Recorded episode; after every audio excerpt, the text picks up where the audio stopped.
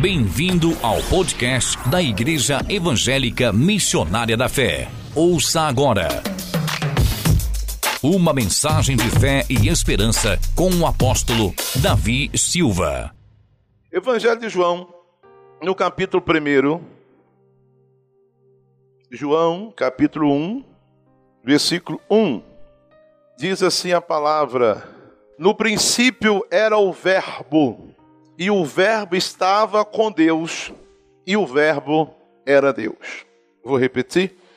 No princípio era o Verbo, e o Verbo estava com Deus, e o Verbo era Deus. Senhor, a tua palavra foi lida, será ministrada nesta manhã.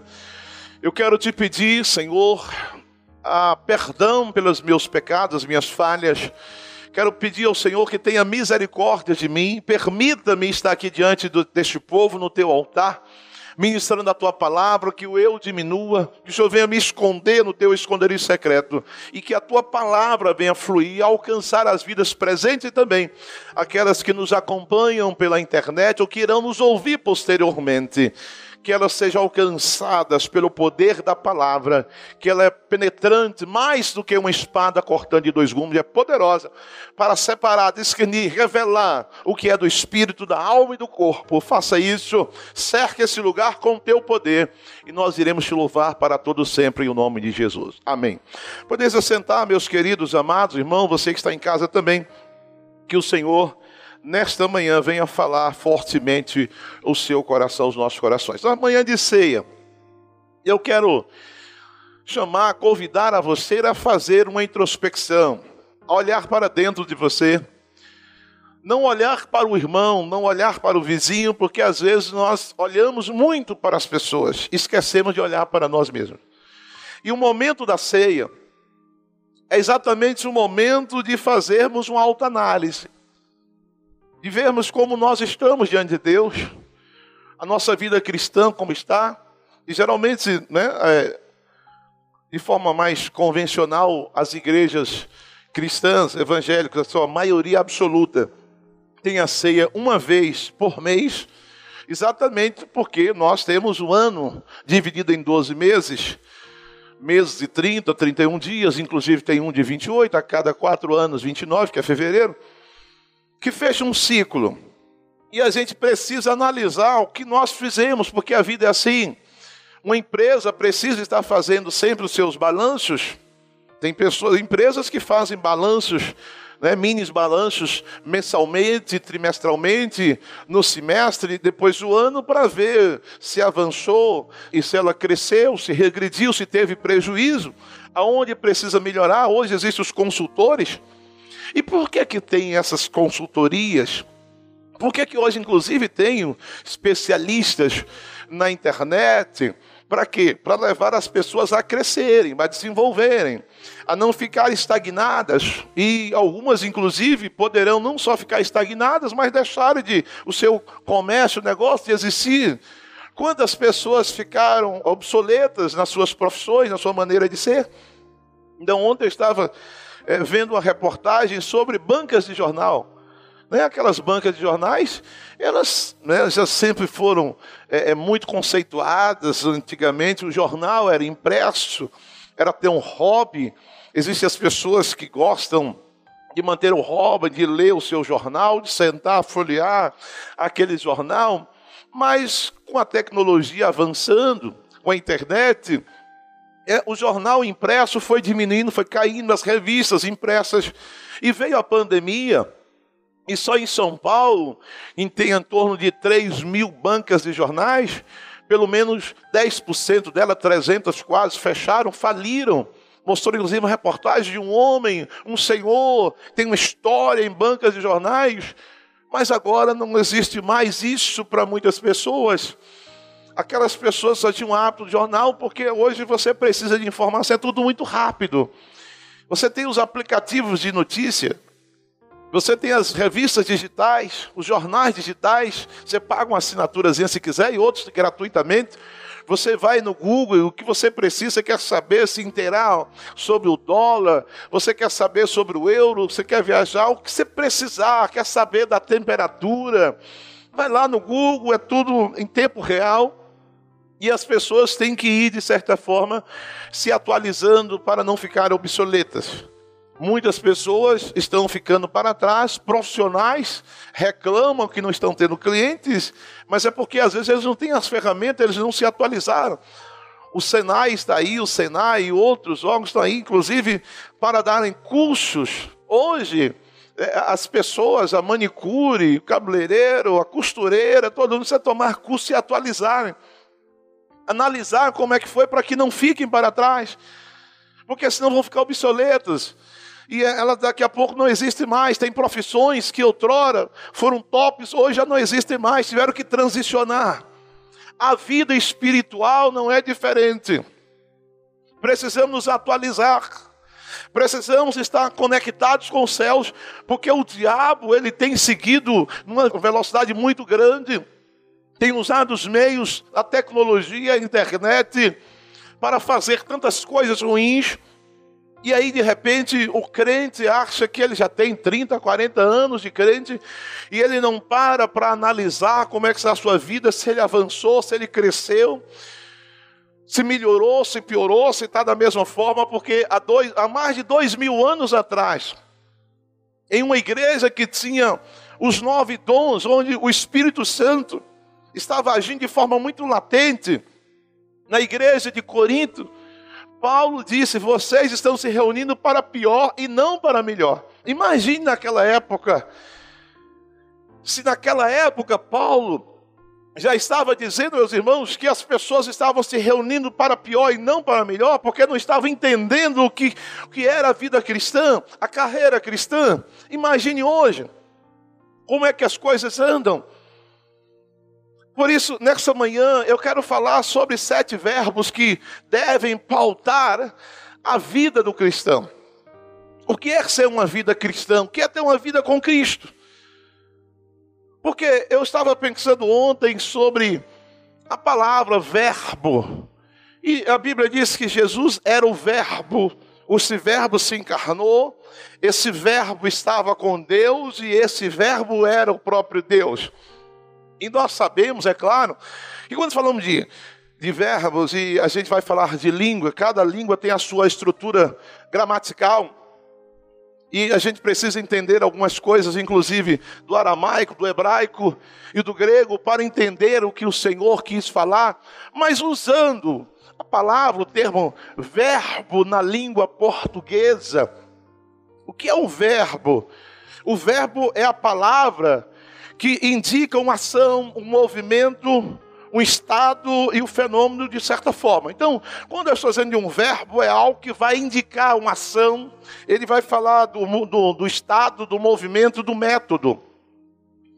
Quando eu, eu, eu, estou olhando para o texto bíblico, e se o verbo, ele é o que indica uma ação, um movimento, um estado, está dizendo que Jesus veio exatamente para estabelecer, para fazer a vontade de Deus, a ação de Jesus, o movimento de Jesus na terra, foi exatamente para cumprir uma vontade, porque o verbo é a palavra, a palavra encarnada, esse verbo, esse verbo indica ação, ele indica um movimento, ele indica um estado, o verbo vai dar as suas indicações.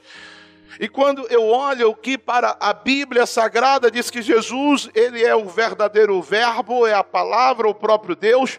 Jesus é a ação do Criador. Jesus é a própria ação de Deus, é a palavra, é a vontade de Deus em movimento, se movimentou, desceu da sua glória. Por isso que Jesus vai dizer que não seja feita a minha, mas a tua, porque ele era o verbo, ele era a vontade, ele veio cumprir, ele veio fazer o que o Pai estabeleceu, embora Jesus é o próprio Deus, mas ali ele está para fazer a vontade do Criador. Eu acho muito interessante que ele se deslocou dos céus, porque o verbo fala de um movimento, de uma ação. Qual é a ação de Jesus de se entregar, de morrer na cruz para perdoar os meus pecados e na ceia eu paro para isso. A ceia é para eu relembrar é para eu memorizar sempre, memorizar o que Jesus fez por mim, o que ele fez ao morrer e ressuscitar na cruz. E aí, ao terceiro dia ele ressuscita, então Jesus ele se movimentou, se deslocou, veio à terra para executar a vontade do Pai, esse verbo, essa palavra, o desejo do Criador de salvar, de libertar, ele está ali encarnado em Jesus Cristo que veio, esse verbo. O Jesus não é um verbo, eu quero falar de sete verbos. Jesus não é um verbo, ele é o verbo. Jesus não é um dos, ele é o o. Assim como ele é o filho de Deus, ele não é um dos filhos, ele é o único filho de Deus. E nós somos por adoção, nos tornamos filhos, e Jesus não é um dos verbos, ele é o Verbo de Deus, a vontade de Deus, a ação de Deus, o querer de Deus estabelecido. E aí, usando as regras da própria nossa língua portuguesa, para falar sobre o verbo, para que eu possa entender, quando eu falo do verbo, eu estou dizendo que ele possui as suas é, flexões. Então eu vou dizer do modo, se ele é indicativo, se ele é subjetivo, se ele é imperativo quando eu estou falando do verbo, eu estou falando também do tempo, se ele é do presente, se ele é pretérito, se ele é futuro. E Jesus, ele era, por isso que disse que ele era, ele é e ele será. Ele é o mesmo ontem, hoje, eternamente. Jesus está nos três tempos do verbo. Ele é o verbo. E também fala do verbo, indica o número e a pessoa, quando Jesus diz, eu sou. Ele é, está falando na primeira pessoa do singular, o Verbo de Deus, que veio fazer, trazer essa vontade, e diz também que o verbo aponta a voz, se ela é ativa, se ela é passiva, se ela é reflexiva. Meus queridos amados, quando eu aplico essas regras, olhando o que um, um verbo tem, o que ele indica, o que ele faz, a minha vida cristã, a sua vida cristã, vai estar dentro dos parâmetros de Deus para que entendamos o que é ser um cristão.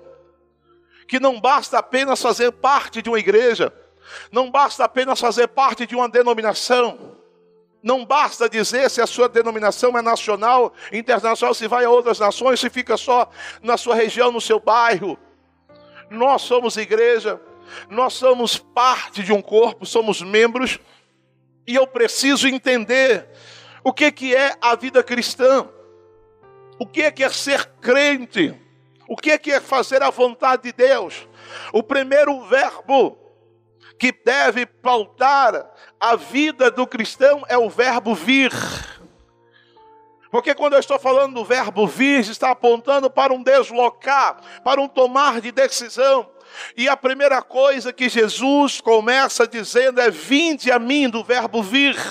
Se desloque, saia da sua condição, quando você ouviu a voz de Jesus, você ouviu o Evangelho, Jesus um dia convidou a você assim, a, a embarcar nesse primeiro verbo vir, venha, ele não obriga, você tomou uma decisão no dia que você ouviu a voz do Senhor. Todos aqueles que ouvem a voz do Senhor e a obedecem, eles saem, saem das trevas e vêm para a luz. Nós precisamos entender que um dia ouvimos a voz do Senhor, nós estávamos mortos, mortos em delitos e em pecados.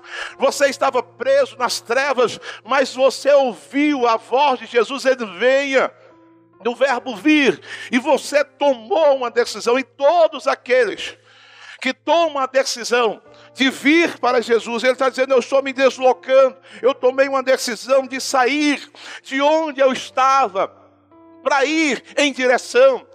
Não tem como você voltar atrás. Entenda que você ouviu a voz de Jesus, você veio para Jesus, você veio para os princípios, você veio para a vontade de Deus. Você agora faz parte de um novo povo, você agora faz parte da família de Deus, você é cidadão dos céus.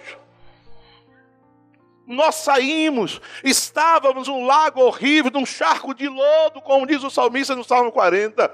Mas você um dia ouviu a voz, dizendo: Vinde a mim, e você veio para Jesus. Nós estamos em Jesus. Não podemos esquecer desse verbo, eu vim para Jesus, do verbo vir, eu saí, eu me desloquei.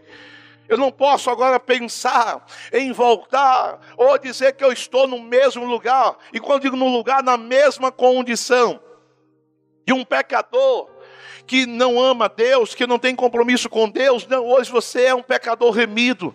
Nós somos pecadores, mas pecadores remidos, resgatados pelo Senhor. E temos uma direção. Nós um dia ouvimos a voz: Venha, venha a mim, todos que são cansados, sobrecarregados, e eu vos aliviarei, diz Mateus 11, 28. O segundo verbo, que faz parte da vida daqueles que um dia aceitaram Jesus e que devem, esse verbo, esses verbos devem pautar a vida do crente, porque se um verbo fala de uma ação, de um movimento, de uma vontade, de um tempo, eu preciso entender em que tempo eu estou, eu preciso entender quem eu sou, eu, eu, eu não posso perder de vista a minha identidade cristã, que hoje está muito difícil. Ainda há pouco eu estava vindo para cá e ouvindo um pregador no rádio dizendo aquelas coisas que a gente sempre tem dito aqui. E às vezes, quando eu termino o culto aqui, de manhã ou à noite, no domingo eu sintonizo em alguma rádio, coincidentemente ou de forma, uma coincidência cristã, você pode dizer isso? Às vezes o pregador lá está dizendo a mesma coisa que eu acabei de falar aqui, ou coisas bem parecidas. O programa da primeira igreja batista, extremamente conservadora, mas estão falando, e às vezes a palavra, lá quando eu trago aqui uma mensagem que você acha que é até dura, veja lá o que ele está falando, de forma muito mais enfática, mais dura. Às vezes termina, eu saio aqui ouvindo, à noite, estou lá ouvindo, de repente sai das rádios sintonizadas, está na Assembleia, então você olha, do tradicional ao pentecostal. Deus está gritando, está falando nesse último dia só para a igreja acordar, para a igreja se posicionar, e agora pela manhã eu estava ouvindo um pregador dizendo que está difícil, porque tem horas que eu fico assim pensando, queridos, né, que parece que sou eu que sou chato, penso que sou eu que sou muito exigente, mas a gente vê que estão precisando de ouvir a palavra, porque em outros lugares Deus está fazendo a mesma coisa. E ele dizia hoje, o pregador de hoje de manhã, que Elias era conhecido, ou reconhecido pelas suas vestes, assim como João Batista, e que hoje está difícil conhecer um crente, porque ele disse antigamente conhecia-se o crente pela roupa, hoje não dá mais para conhecer, saber se é crente nem pela roupa, nem pela voz, nem pela palavra, nem pela música, nem pelos negócios, pelo compromisso. Não se sabe mais. Você olhava lá de pele de animais e o cinto de couro. É Elias, é o profeta, é a igreja, João Batista, diferente. Hoje você não conhece mais, não nota, não dá para identificar. Eu falei, então não é coisa da minha cabeça, Deus está falando isso. Nós às vezes nos esquecemos de quem nós somos, nesses dias tão terríveis. A igreja que ficou muito ouvindo as coisas maravilhosas que as pessoas falam, de você viver uma vida descompromissada, só recebendo bênçãos, vitória, e parece da ideia que sou eu que sou chato. Não. É Deus que está querendo despertar a igreja, acordar a igreja. Nós precisamos ouvir o que Deus está falando, meu. Não se esqueça desse primeiro verbo. Você ouviu, venha. Venha, você veio para Jesus. Você não está mais lá no mundo, você é de Jesus. Interessante que Jesus, ele nunca forçou ninguém. E jamais irá forçar. Eu gostaria que você lesse comigo na sua Bíblia, se você puder, eu coloco aqui na tela, João 7, 37 diz assim: No último dia, o mais solene da festa, Jesus colocou-se em pé e clamou em alta voz ou em pranto: Se alguém tem sede, deixai-o vir a mim para que beba. Jesus ficou observando aquela festa, aquela solenidade repetitiva de levar a água, pegava a água, eles iam lá, fazer aquela procissão, vinha com um cântaro e derramava água naquela pedra porque estava apontando para Jesus. Jesus ficou a semana inteira vendo aquelas pessoas religiosas repetindo sempre a mesma ação, porque eles pegavam um cântaro, ia lá na fonte, trazia água, chegava e despejavam. Jesus olha e fica olhando para as pessoas religiosas para aquelas pessoas que faziam apenas por fazer de forma repetitiva, de forma religiosa. Mas Jesus notou que entre aqueles religiosos tinham pessoas sedentas de Deus. Tinham pessoas sedentas de Jesus, tinham pessoas sedentas de encontrar o Messias. Tinham pessoas que verdadeiramente tinham sede de Deus e queriam beber da água viva. Então Jesus não, ele não forçou ninguém. Ele viu todo aquele ritual e no último dia da festa, que era o dia que todos se reuniam, era o dia, o encerramento da grande festa. Jesus então esperou o último momento, foi para o centro do ambiente, onde eles derramavam água, representando, digamos, o altar, e disse: Ei, se alguém de vocês tem sede, sede que é sede de Deus, sede de Jesus, sede do Espírito Santo, venham até a mim e beba. É preciso entender, meus irmãos, que a gente precisa ter sede, sempre sede, vontade de Deus, fome da palavra e sede da presença dEle. Ele diz: se você quiser, venha. Ele está sempre convidando. Então, um dia nós ouvimos isso. E você não pode perder de vista isso. O segundo, o segundo verbo é o verbo aprender.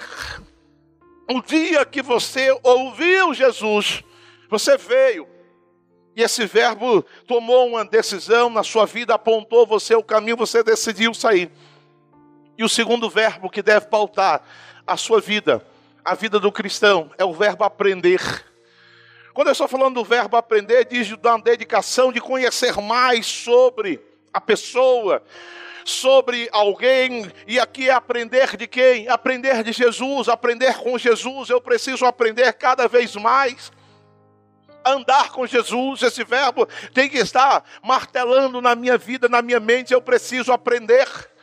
Eu preciso ter essa predisposição, essa dedicação por isso que Paulo diz em Filipenses 2:15 que haja 2:5 que haja em vós o mesmo sentimento que houve em Cristo Jesus, ou seja, eu preciso entender quem é Jesus, conhecer mais Jesus, me dedicar mais a, a conhecer, a estar com ele, a envolver-me com o Senhor, envolver-me com a palavra, envolver-me com o Espírito. Como é que eu vou aprender mais de Jesus? Me envolvendo com ele. Quando você quer aprender mais de uma determinada ciência, o que você faz? Você entra numa faculdade, você entra numa universidade, você entra num curso, você faz banco, você investe, você faz curso pela internet porque você quer aprender, porque você quer se inteirar, porque você quer ser perito, porque aquilo vai lhe fazer bem ou vai lhe trazer dividendos. Por que, que você está fazendo curso? Por que, que tantas pessoas não param de estudar? Médicos formados, graduados, estão sempre em congressos e mais congressos porque eles precisam aprender mais da sua profissão. O cristão nunca deve parar de querer conhecer mais e aprender. Não acho que você já sabe tudo de Bíblia, que você não sabe de nada.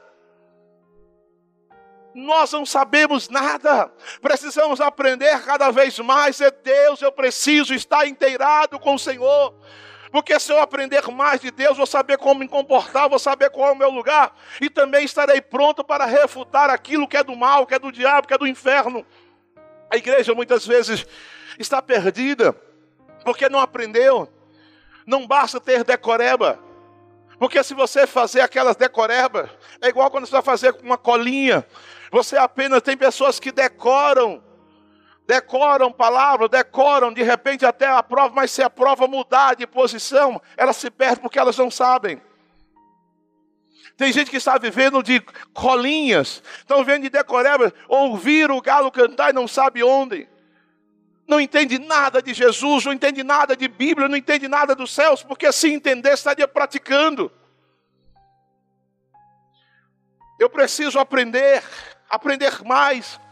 No, na mesma sequência que Jesus falou do verbo vir, no versículo 29 de Mateus 28, ele fala do verbo aprender. Ele diz assim: Tomai sobre vós, eh, tomai vosso lugar em minha carga e aprendei de mim, aprendei que sou manso, que sou humilde de coração. Versículo 29 de Mateus 28. Aprendei de mim, aprendei comigo, viva comigo. Jesus ele andou com seus discípulos durante três anos e meio. E na hora que eles deram a mancada, quando eles não perdoaram, quando eles disseram, Senhor, quer, quer que desçamos fogo, que a gente peça que desça fogo do céu e consuma os inimigos, consuma aquele povo que não quis nos dar hospedagem. consumo samaritano. Falou: peraí, vocês não sabem nem que espírito vocês estão. Eu estou com vocês, vocês não entenderam nada. O dia que Filipe pediu, mostra-nos o caminho, mostra a cara, ele falou: peraí, eu estou com vocês. Vocês não aprenderam nada. E quantas vezes nós estamos assim, irmãos? Quantas vezes o nosso comportamento depõe contra nós, as nossas ações, as nossas atitudes depõem, parece que nós nunca estivemos com Jesus. Lembra de Pedro? Quando a mulher disse: Você é um deles. Você estava com ele. Você fala igual ele. Você está com sotaque nazareno. É como você está com sotaque nordestino. Você está falando assim, meio cantando, como baiano. Não é assim? Você andou com ele, você estava com ele. Você é um deles. Irmão, será se as pessoas percebem isso em nós? Pela nossa ação, pela nossa atitude, será se nós aprendemos com o Senhor? Será se as lições que nós recebemos diariamente com Jesus, nós estamos aprendendo? Ele diz: aprendei comigo, aprendei de mim. Esse verbo tem que estar latente no meu coração, eu preciso aprender. Eu preciso aprender um pouco mais, eu preciso aprender mais de Deus, eu preciso aprender mais de Jesus. Ele disse: vocês aprendam comigo, aprenda, e vocês vão entender que eu sou amável, eu sou manso, eu sou humilde de coração, e isso vai trazer para vocês descanso para a vossa alma. Por que tem muitos crentes cansados, desanimados, frustrados, irritados? decepcionados, porque não aprenderam com Jesus. Jesus, ele nos ensinou que o mundo é cruel, o mundo é difícil. Jesus, inclusive, disse: Olha, vocês, quando vierem a mim, vocês sabem que os seus primeiros inimigos serão seus próprios familiares, vocês passarão luta em casa mesmo. O mundo vai odiar vocês, vocês vão passar dificuldade, no mundo vocês vão ter aflições mas sejam fiéis até a morte, vocês então vão ter receber a coroa da vida. Mas nós não aprendemos isso. Nós estamos aprendendo mais com os homens, com os coaches, o que o pessoal está dizendo, mensagem de alta ajuda. Nós não estamos aprendendo com o Evangelho. Jesus disse um dia para os seus apóstolos, quando Jesus estava prestes a morrer, a ser entregues, a entregue você já conhece essa história que ele foi para aquele cenáculo mobiliado, para aquela casa, para aquela mansão, e não deixou o escravo para lavar os pés, e nenhum daqueles doze quiseram fazer isso, não, não entenderam nada, não aprenderam nada. Ficaram um olhando para a cara do outro. Quem sabe o burburinho, cadê? Será? Talvez até. Permita, não estou acrescentando nada ao texto. Estou conjecturando olhando para a nossa. É claro que a cultura é um pouco diferente, né? Mas gente é gente em qualquer lugar, diabo é diabo em qualquer lugar, os problemas de igreja são os mesmos em qualquer lugar. Outro dia eu estava até ouvindo uma dessas mensagens que são postadas no podcast, que eu estava vindo de Londres, acabei de chegar de Londres, falando que eu, eu pude ver de perto que os problemas de igreja são os mesmos nos Estados Unidos, em Londres, na África só muda o idioma, só muda a língua, mas os problemas são os mesmos: de rebeldia, de desobediência, de divisão, de conspiração, de murmuração, em todos os lugares. Eu, eu pude ver isso. A gente, às vezes, não para para pensar que é tudo a mesma coisa. E eu posso conjecturar quem sabe os apóstolos não ficaram murmurando e talvez questionando o dono da casa que cedeu a casa e não deixou o escravo. Cadê? Será? Onde é que está o escravo? Porque a gente tem essa tendência de ver defeito em tudo dos outros, esquecer dos nossos. Minha avó dizia que o macaco assim, ele ele pega o rabo, enrola, faz uma rodilha, senta em cima dele para falar da vida dos outros. Quem sabe os apóstolos começaram a reclamar. Cadê o homem que lava os pés? Está vendo, Pedro? Aí, ó, ninguém, a gente chegou para jantar, o mestre mandou pedir a casa, ele não sabe que tinha que deixar um escravo para lavar os pés.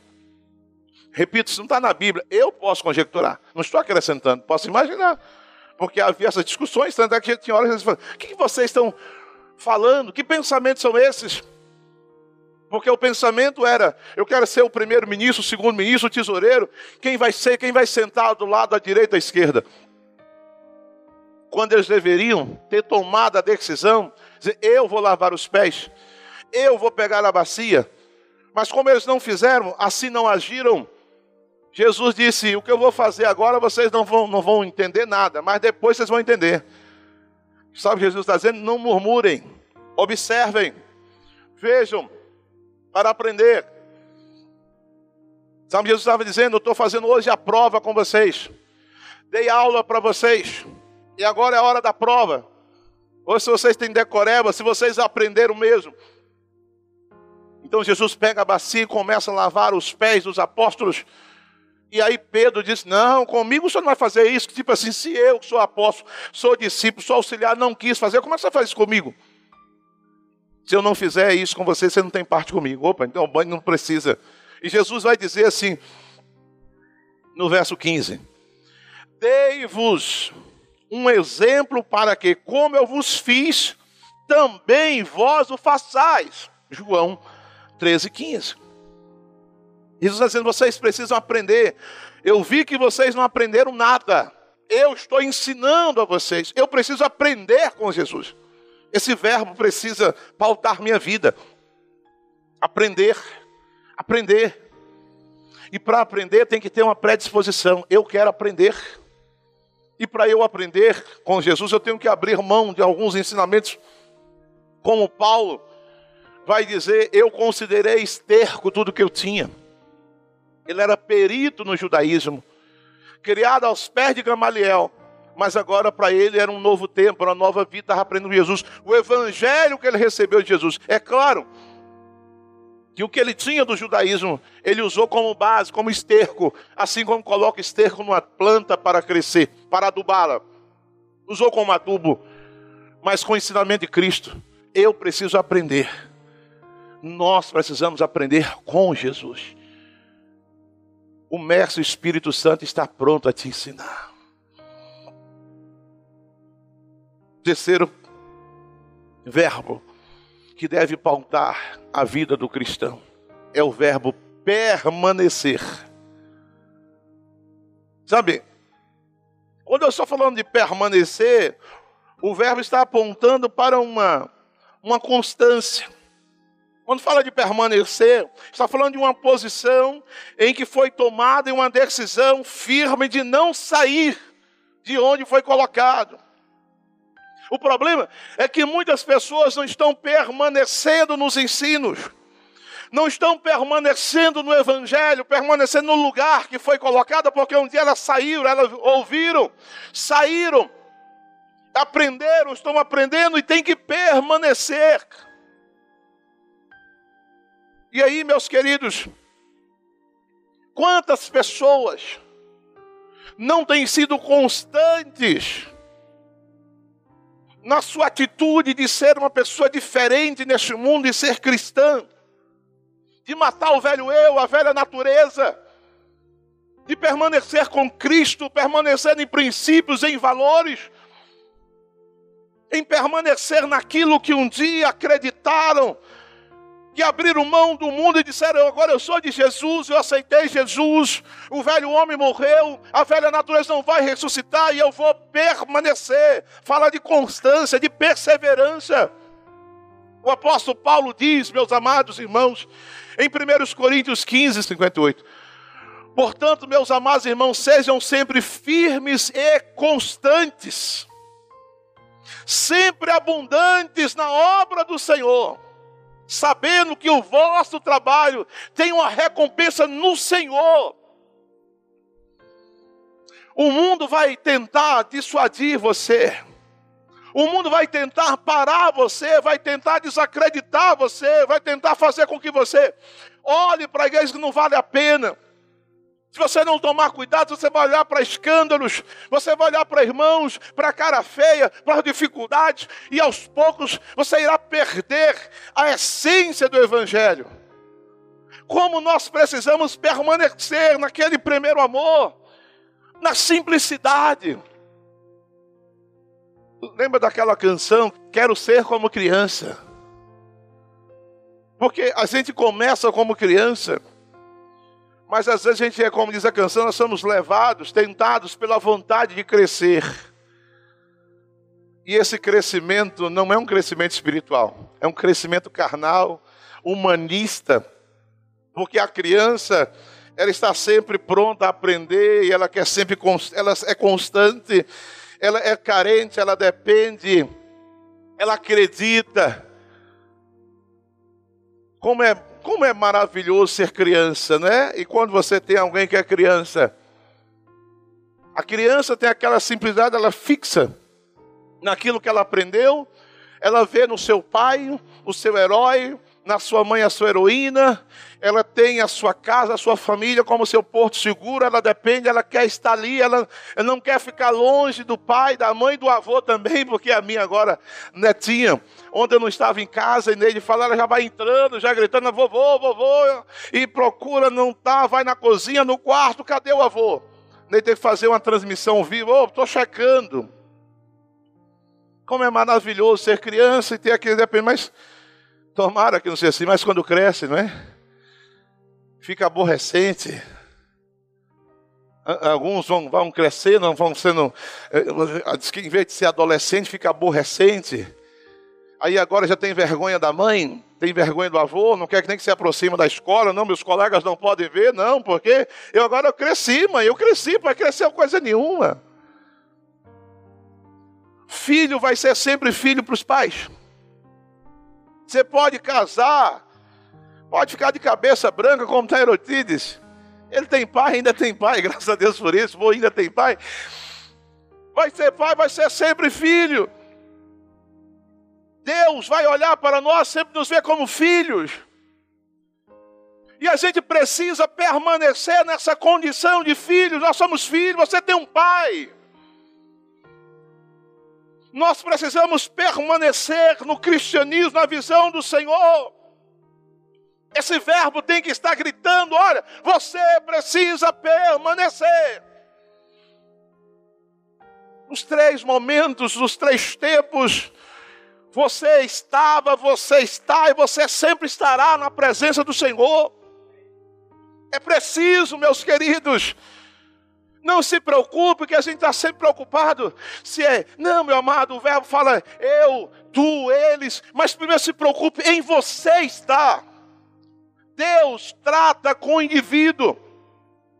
Você precisa estar e permanecer para que outros também possam chegar e dizer: Eu quero estar com você, eu quero permanecer. Permaneçam em Jesus, permaneçam na palavra, permaneçam nos princípios.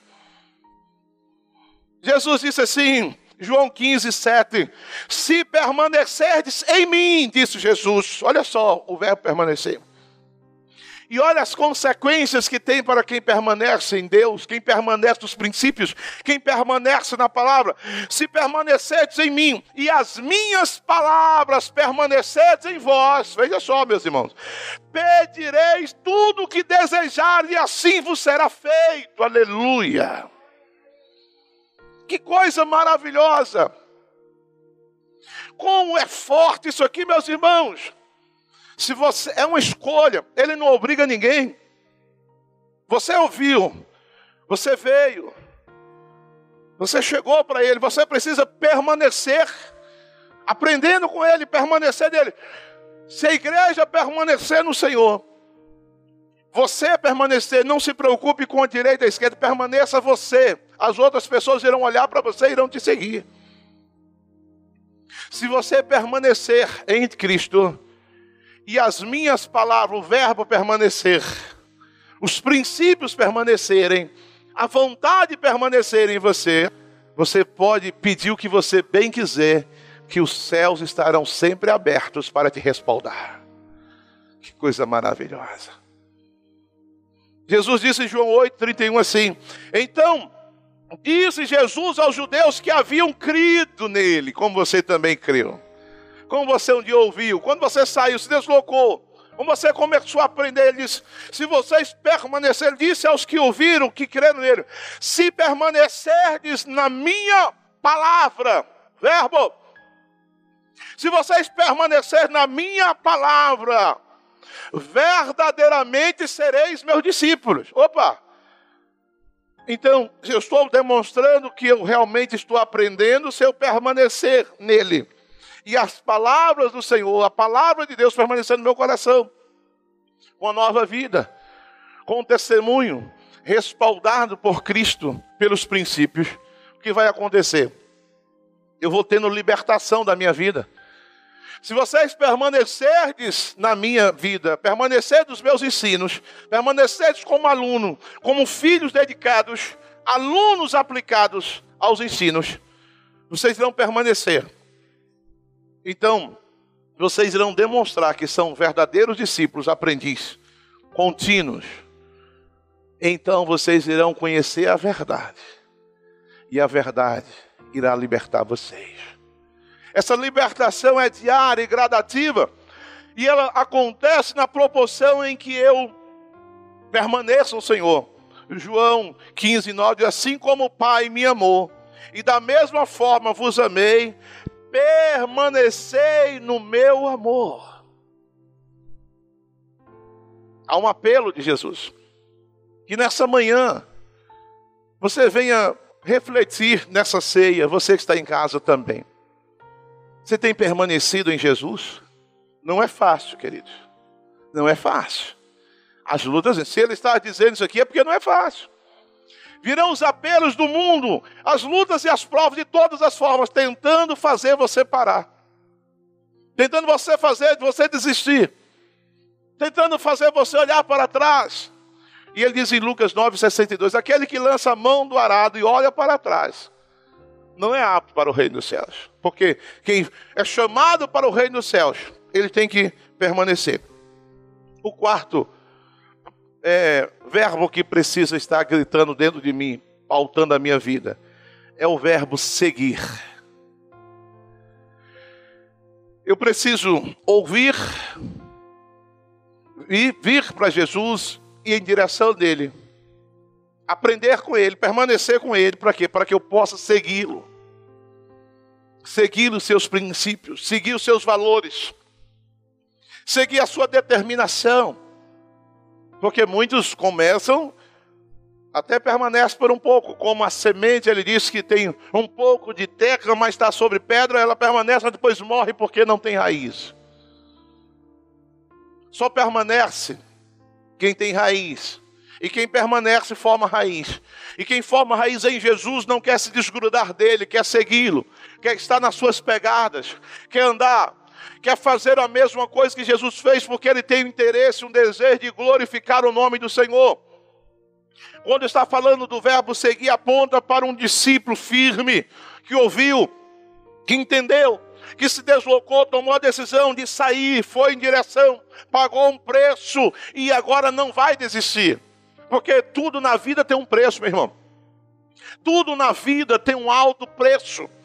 Quando nós olhamos para João 21, 22, Jesus, ele chama Pedro, depois de Pedro ter voltado atrás, depois de Pedro ter se decepcionado com a morte de Jesus, depois de Pedro ter negado Jesus, Pedro voltou atrás, Pedro deixou de seguir Jesus e seguir o que ele havia ensinado, e ele voltou para a sua velha vida. Ele voltou a ser pescador. Ele que havia abandonado os barcos, agora voltou para pegar os seus barcos e continuar a velha vida. Quantas pessoas começaram muito bem, e de repente pararam no caminho, deixaram de seguir a Jesus, deixaram de seguir a visão que Deus lhe deu, pararam, estagnaram, desistiram, estão frias, mornas algumas e outras até mortas espiritualmente, ministerialmente. Jesus como ele não quer perder nada, perder ninguém, ele está sempre dando chances. Ele foi dar uma chance para Pedro, para Pedro refazer, reparar o dano que havia causado na sua vida espiritual quando o negou. Ele entra no barco de Pedro e diz: Tu me amas por três vezes, e você sabe quais, quais foram as respostas das três vezes. Tu sabes que eu te amo. O que foi que Jesus disse para ele? Então, Jesus disse: Venha e siga-me. Vai apacentar o meu rebanho, vai cumprir o seu papel, vai ser o pregador, vai repercutir, reverberar o que você recebeu de mim. O que foi que fez? O que foi que Pedro fez? Ele olhou para trás e viu João. João está lá numa boa, tranquilo. Às vezes a gente fica assim pensando, preocupado com a vida dos outros, esquecendo da nossa. Nós estamos olhando, esse irmão veio, se o irmão está cantando, se não está, está pregando, tá, e nós esquecemos da nossa vida. Às vezes nós ficamos olhando para a vida dos outros e perguntando, quando deveríamos olhar para nós mesmos o que nós estamos fazendo, porque não se preocupe com a vida dos outros, preocupe-se com a sua vida, com o seu chamado, com o que Deus te deu, com o que Ele te falou. E Pedro foi olhar para João, e acho que João estava numa boa, sentado, e Pedro falou assim: e aí ele, você está me chamando de ele? Jesus falou: o que você tem a ver com a vida dos outros? Versículo 22 do capítulo 21. Então Jesus lhe respondeu: se, E se eu desejar que ele fique vivo até que eu volte? O que te importa? O que você tem com isso? O que você tem com a vida dos outros? O que você tem a ver com a vida de João? O que você tem a ver com a vida dos outros apóstolos? Veja só. E ele, Senhor, e ele não vai? Eu só vou fazer a obra se ele for. Eu só vou obedecer se ele obedecer. Eu só vou ser crente se o outro for. Ah, mas se o irmão desviou e o outro desviou, o problema é dele. O problema é dele. E se eu quiser que desejar que ele fique vivo até que eu volte, o que você tem com isso que te importa, Pedro? Entretanto, quanto a ti, segue-me. Jesus está dizendo: você tem que seguir a Ele, independentemente do que aconteça. Começaram até a propagar que João jamais iria morrer, mas Jesus não falou isso, não. Jesus só disse: Pedro, o que você tem com isso? Eu preciso seguir a Jesus, você precisa seguir a Cristo, independentemente do que o mundo faça, do que aconteça, do que o seu irmão diga. Para onde a igreja eu preciso seguir Jesus. Vou seguir. Tem até uma canção, acho que é de Cassiane, vou seguir carregando a minha cruz. É difícil as pessoas quererem continuar seguindo, carregando a sua cruz. E a sua cruz é obediência, é renúncia. Não te importa. Ah, mas eu estou cheio de luta, de dificuldade, e ele está numa boa, o que te importa? Vem você arrastando. Diz que o pensamento não morre, Martin Luther King diz: voe, se você não puder voar, corra. Se você não puder correr, caminhe. Se não puder caminhar, arraste-se, mas jamais pare. Eu preciso continuar. As lutas virão, vão tentar dissuadir você de todas as formas, fazer você parar. Não pare, siga que você tem com isso? Eu preciso seguir, eu preciso caminhar. Jesus disse em Mateus 8, 22, ao que Jesus respondeu: segue-me e deixe que os mortos sepultem os seus próprios mortos. Jesus chama alguém, alguém diz: não, sabe o que é? eu não posso ir agora, não, porque a tradição judaica diz que um filho só pode se afastar da sua casa quando seus pais morrerem, eles têm que sepultar a ordem, é filho sepultar os pais depois eles podem sair. Jesus falou que não, que é isso? Eu estou chamando você. Deixe seus irmãos que estão mortos espiritualmente ainda, deixe eles cuidando aí dos pais, mas tu vem e segue-me. Jesus não dá margem para ninguém usar desculpas para segui-lo. O chamado é para você, o chamado é individual. Deus te deu um ministério, Deus te deu algo. Se você parar, meu irmão, Deus coloca outro teu lugar, mas Ele chamou foi você. Ah, mas sabe por quê? Diz um ditado, né? Que a desculpa do aleijado é porque a feira é longe e tal, não é assim? Mas diz que quem quer dá um jeito, quem não quer dá desculpa. O chamado, eu preciso seguir. Jesus diz em João, em Mateus 16, 24: Jesus declarou aos seus discípulos: Se alguém deseja seguir-me, negue a si mesmo, toma cada dia a sua cruz e siga-me com lutas, com provas, com decepções, com dificuldade, com dor, gemendo, eu preciso seguir a Jesus. Isso é vida cristã, meu amado. O povo aí fora, os líderes que querem encher templos, é que ficam prometendo moleza. Mas o evangelho é tomado por esforço. É guerra. É luz contra as trevas. No mundo tereis aflições, mas tem bom, eu venci o mundo. Paulo vai dizer: se Deus é por nós, quem será contra nós? Deixa o diabo agir lá, não tem nem problema, não tem problema. Em todas as lutas somos mais do que vencedores. Eu preciso é seguir. Ainda que arrastando, não desisto. Quinto, o verbo andar. É, quando a, a fala de andar, é um parecido com o outro, mas cada um no seu tempo. Fala de uma escolha em se alinhar a uma visão. Porque a gente está, mas não está. Gente que está. Dizem aquele pessoal que chama de crente Raimundo que é pé no caminho e pé no mundo. Ele está na igreja, mas não está. Eu, eu, eu, eu, eu, eu venho hoje ao templo, hoje, mas semana que vem, se não der, também eu não venho. Eu venho no domingo, mas não venho na terça. Eu, e também assim, eu sou crente aqui, mas não importa o que eu faço lá fora. Alguns dizem assim, minha vida profissional, ela é separada, é diferente da minha vida espiritual. E quando fala em andar, estou falando de uma maneira que reflita a visão que eu recebi. Quando fala de andar, é uma forma, é uma maneira que eu escolhi, e a minha maneira de andar diz quem eu sou, e acima de tudo, vai falar quem é que eu represento, e com isso é uma forma, como é que eu me comporto. Inclusive, Semana passada eu estava até rindo, ouvindo com Oséias, pastor Vitor Ferreira, falando sobre, achei muito interessante. Quando ele estava falando também de uma mensagem que ele ouviu de um outro pregador, falando sobre a diferença da estrutura gramatical do hebraico para o português. E ele diz assim: quando fala Enoque andou com Deus, como é que está? E a Bíblia dá ênfase. O que é andor com Deus? Qual é a diferença? E ele vai falar de uma palavra, que é espael, em hebraico. Que o andar fala, é diferente o verbo. Do verbo andar do hebraico para o português, há uma diferença. Porque o que vai diferenciar o nosso andar aqui são os adjetivos, se foi muito, se foi bom, se foi bem. Andou muito, andou bem, andou pouco. Mas o andar do hebraico fala de intensidade.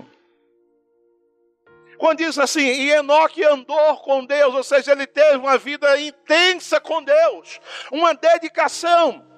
Quando Deus fala para Abraão, no capítulo 17 do livro de Gênesis, quando Abraão completou 99 anos, veja só, irmãos, 99 anos, o, o, o seu fosse aqui hoje, no nosso contexto, seu é, é, Drummond, como é aquele ator Drummond, é, fazia o papel lá do seu peru, né? Morreu, acho que anteontem, com 101 anos. Ia fazer 102. Eu acho que é Orlando Drummond. Morreu com 102, mas já bem velhinho. 99 anos, a gente já está vivendo de hora extra há muito tempo, né? Já estava lá com o pé na cova, mas é diferente. 99 anos. 99 anos, meus queridos amados irmãos.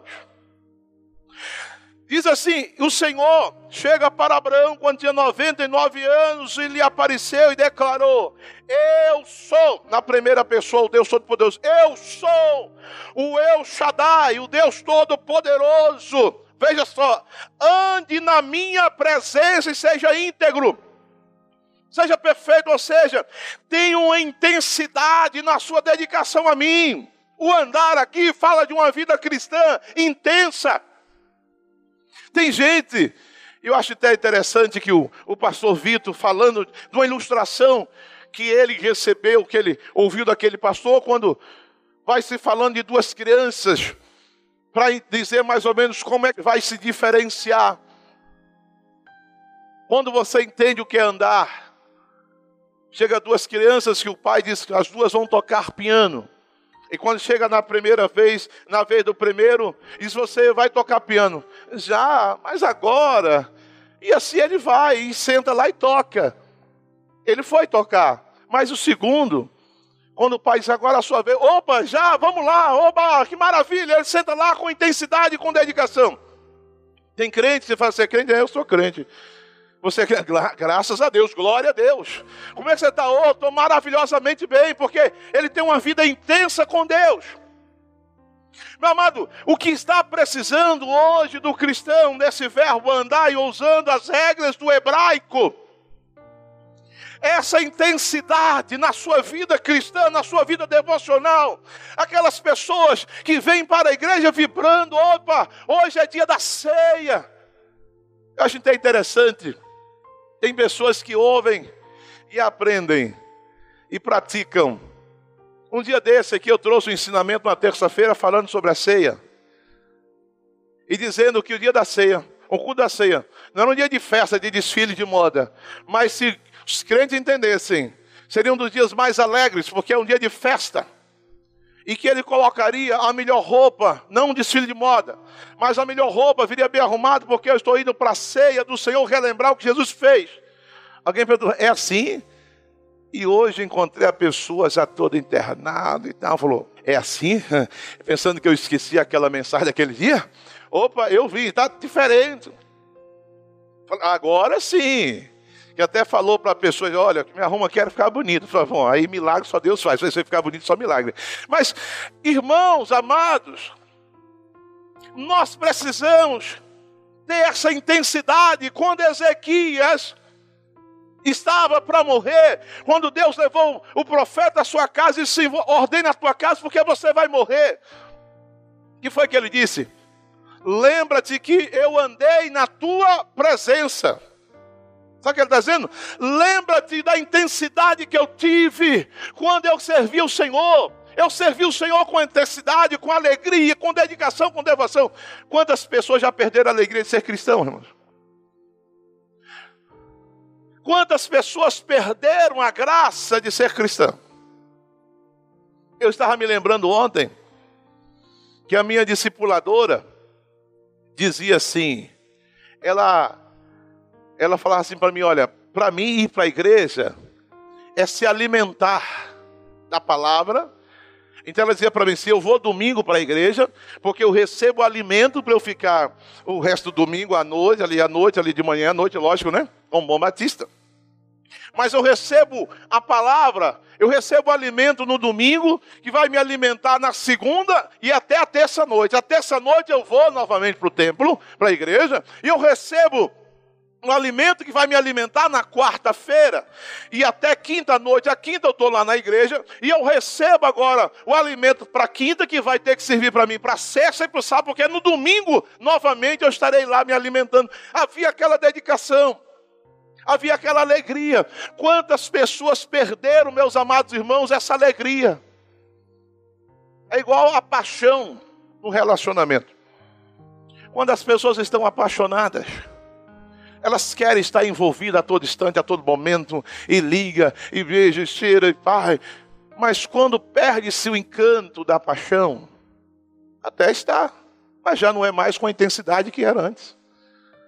Agora aqui para nós, responda para você mesmo. Você como ser humano, homem e mulher, você não sentiu ou não sente falta, não sentiu falta quando aquela, aquele calor, aquela febre da paixão esfriou lá no seu relacionamento? Você não, você não está mais como era antes? A coisa não muda. O que está faltando, meus queridos? Essa paixão. Paixão pela presença. Paixão por Jesus. Vir para o culto, vibrar, celebrar. Porque quando você está apaixonado, aquele calor da paixão, tudo que a pessoa faz é belo. Você não vê defeitos, você só vê qualidades. E se você tem essa paixão, você vem para a igreja, começa um louvor, você já está mergulhando, porque aquilo é maravilhoso. Mas quando perde a paixão, meu é, aquele louvor está meio, meu Deus, meu cara. A, a paixão, todo mundo está vendo defeito na pessoa amada. Só você vê qualidade. Sabe por que você está apaixonado? Ou apaixonada? O andar com Deus aqui fala de uma paixão, de uma intensidade. Eu preciso andar, eu preciso sinalizar para as pessoas que eu estou alinhado com o Senhor, que eu não abro mão. Por que, que chamaram o, o, aqueles seguidores de Jesus de cristãos em Antioquia? Porque eles eram apaixonados. Eles, eles andavam de forma tão intensa que eles eram acusados, levavam para arenas, eram lançados aos, aos, aos, às feras. Eles morriam glorificando ao Senhor, ao ponto de outras pessoas que iam assistir o espetáculo, meus irmãos, diziam: Eu também quero me lançar aí nessa arena, mas porque isso aí é ser cristão, eu também quero ser. A intensidade que aquelas pessoas amavam Jesus contaminava, contagiava outras. Não responda para mim, não responda para você mesmo. A sua vida cristã, o seu andar com Cristo tem contagiado outras pessoas? A sua vida com Deus tem despertado desejo em outras pessoas a estar com você no mesmo caminho? Pare para pensar nessa ceia. Será se você não perdeu a chama do primeiro amor, a intensidade, a paixão? O amor, é claro que é estável, mas a paixão é o calor que sobe. O amor vai manter esta, o que mantém um relacionamento é o amor, que é estável, que supera, suporta tudo. Mas o que dá o tchan, é a coisa, a, a cereja do bolo é a paixão. Quando se perde a paixão, se perde a intensidade. Quando se perde a intensidade, se perde a graça.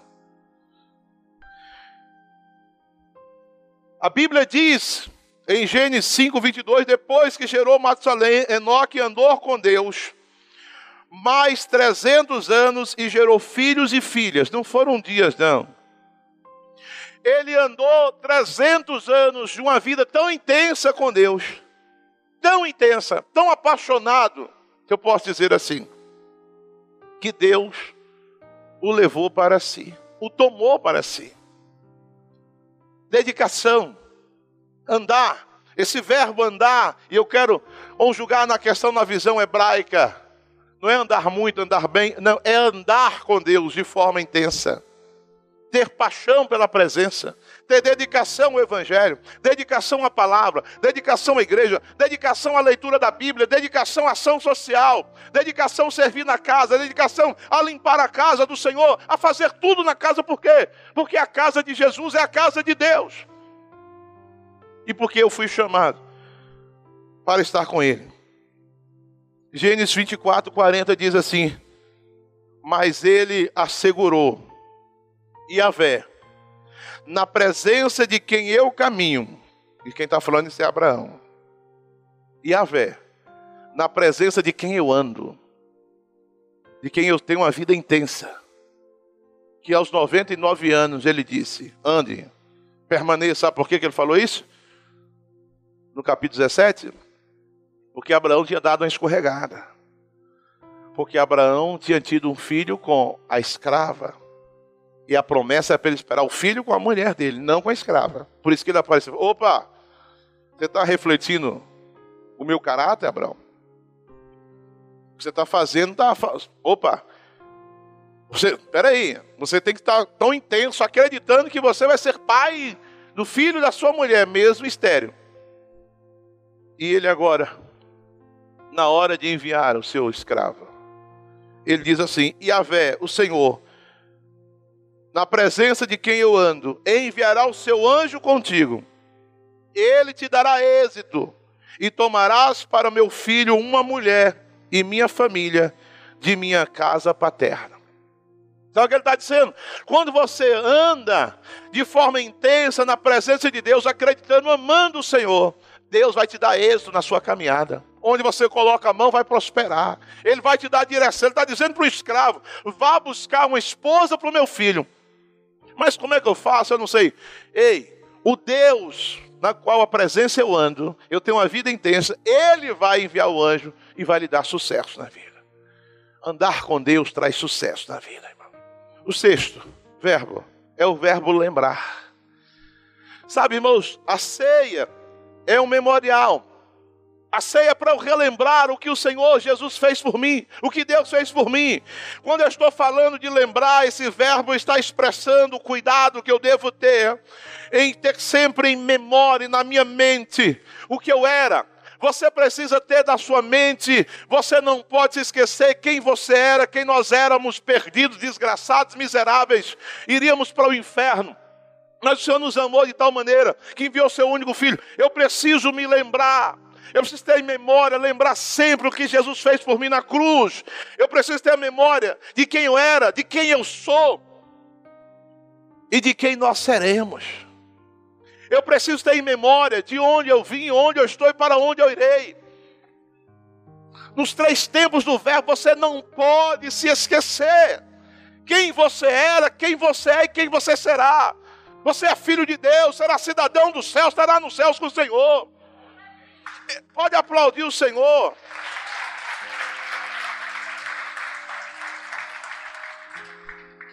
Às vezes nós nos esquecemos. Você sabe, uma coisa que vai fazer a diferença nas nossas vidas é exatamente a lembrança de Deus, lembrando os princípios, inclusive o homem mais sábio do mundo, falando para os jovens em primeiro lugar. Ele disse: assim, lembra-te do teu Criador. Ou seja, traga sempre à memória quem é o teu Deus, quem Deus é para você. Lembra do teu Criador na, na tua mocidade, na tua juventude, antes que cheguem os dias maus. E você vai dizer: Eu não tenho prazer neles. Não é na velhice, onde já está vivendo de hora extra, que deve lembrar quem é Deus e que Deus fez. É na juventude, na adolescência. Eclesiastes 12, 1. Eu preciso me lembrar até em memória do que eu tenho, do que você tem, nós temos, não pertence a nós. O que você é, o que Deus fez, o que Deus está fazendo por mim, por você, o que Deus fez nessa igreja, o que Deus está fazendo na vida de cada irmão. Eu não posso me esquecer. Eu não posso me esquecer daquilo que Deus tem feito diariamente. Ele diz, inclusive, em Deuteronômio 8,18: Antes lembrará de Avé teu Deus, que é Ele quem te dá força e capacidade para gerar riquezas. Eu preciso me lembrar quem é Deus. Esse verbo, tem, pera, lembra do teu Criador, lembra que você não é nada, lembra que Deus é tudo, lembra que. Porque tem gente que fala assim: olha, eu me esqueci, eu não me lembro mais. Quando não, eu preciso me lembrar de quem eu era. Nunca se esqueça de onde Deus te tirou. Nunca se esqueça do que ele tem feito por você. Salmo 63, 6 diz assim: Em meu leito, ou seja, durante a noite, durante a noite de vigília, lembrar-me-ei de ti e meditarei sobre a tua bondade. Como é bom, meu irmão, minha irmã, você deitar na sua cama, lembrando de Deus, agradecendo do que Deus fez, que Deus está fazendo, todos os dias que eu me deito. E agora, mais do que nunca ainda, né? Quando eu olho para aquela casa, Senhor, muito obrigado. Eu acordo de manhã, olho para o teto, muito obrigado. Vou para a sala, muito. Foi o Senhor que fez isso. Foi o Senhor. Toda hora, irmãos, toda hora, imagine, eu estou ali dizendo, todo lugar que eu sento naquela casa, Senhor, não posso me esquecer, foi o Senhor que fez isso. Muito obrigado. Olho para o ministério, olho para isso aqui, para que eu sou, para que eu era.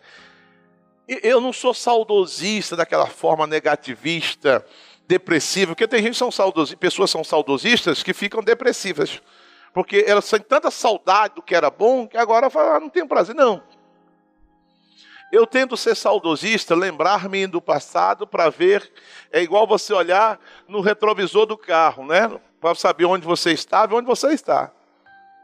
Eu quero sempre me lembrar de quem eu era, tem umas canções, até eu brinco com quem está no meu carro.